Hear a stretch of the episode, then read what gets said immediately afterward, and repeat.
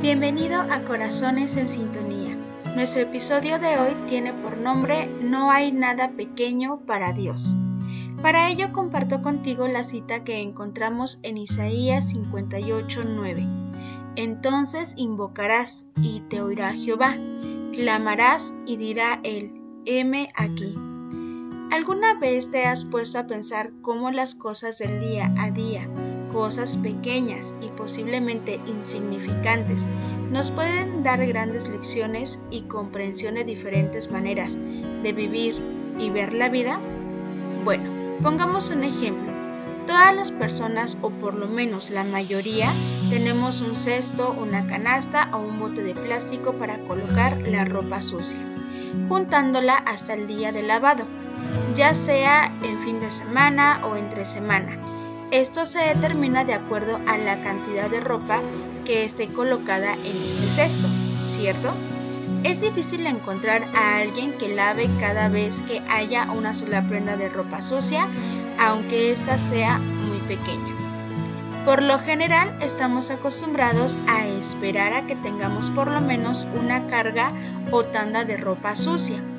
Esta táctica la podemos trasladar a cuando enfrentamos problemas en nuestra vida. Hay personas que no suelen buscar soluciones a problemas pequeños, sino solo cuando estos se han acumulado e incluso rebasan su capacidad para afrontarlos. Estas personas piensan que no es necesario hacer frente a los desafíos pequeños, dejando así acumularlos. Pero esto puede ser un comportamiento aprendido, ya que los padres o adultos suelen decir a sus hijos desde pequeños u otras personas, Llámame solo si es necesario, únicamente en caso de emergencia. Es extrañar entonces que solo se pida ayuda únicamente cuando el problema es demasiado grande y no lo podemos solucionar.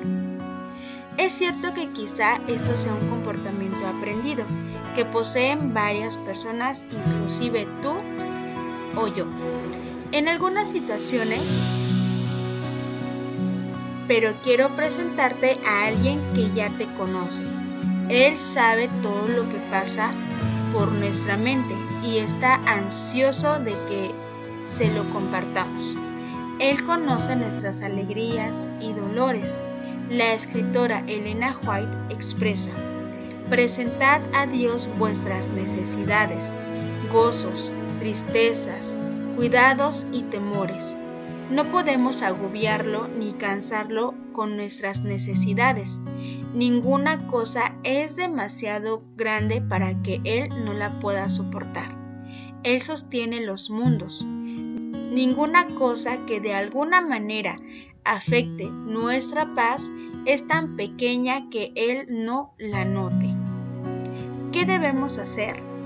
Preséntate a Dios en oración.